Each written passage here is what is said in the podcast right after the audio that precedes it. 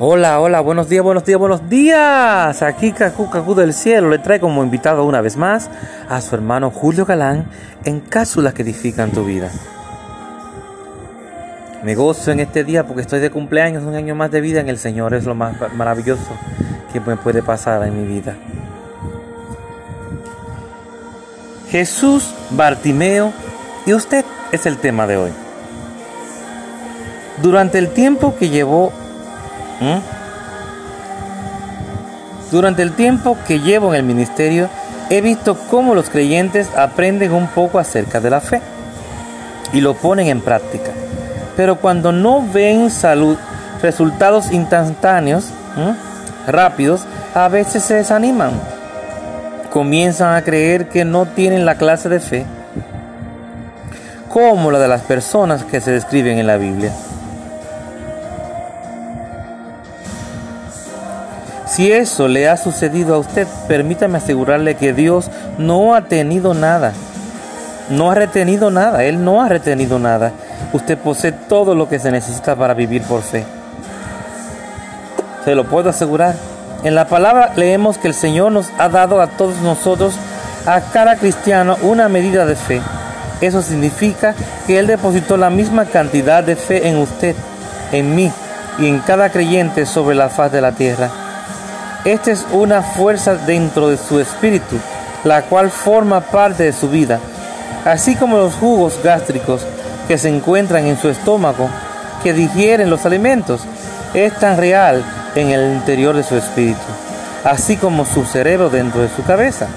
Ninguna nueva criatura en Cristo fue creada solo con la mitad de la medida de fe.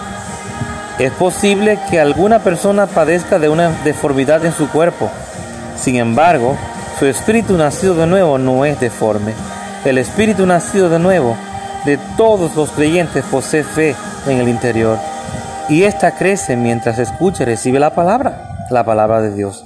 No importa quién sea usted, ni de dónde venga, o la ocupación que desempeñe, si aceptó a Jesús como el Señor de su vida, posee más capacidad de fe en su ser que la de Jairo.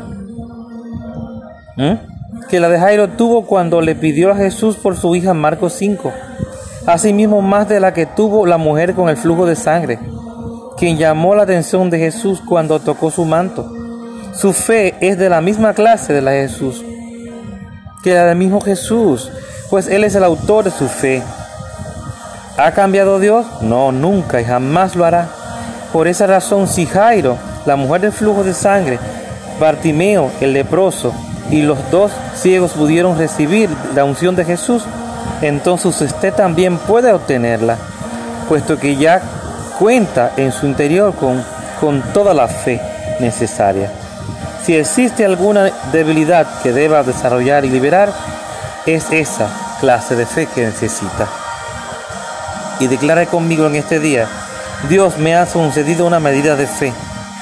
Esta crece más y más mientras escucho la palabra.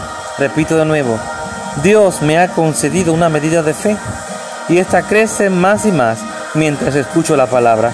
Romanos 12.3 y también 10 al 10, 17. ¿Mm? Más grande, nuestro Dios es grande.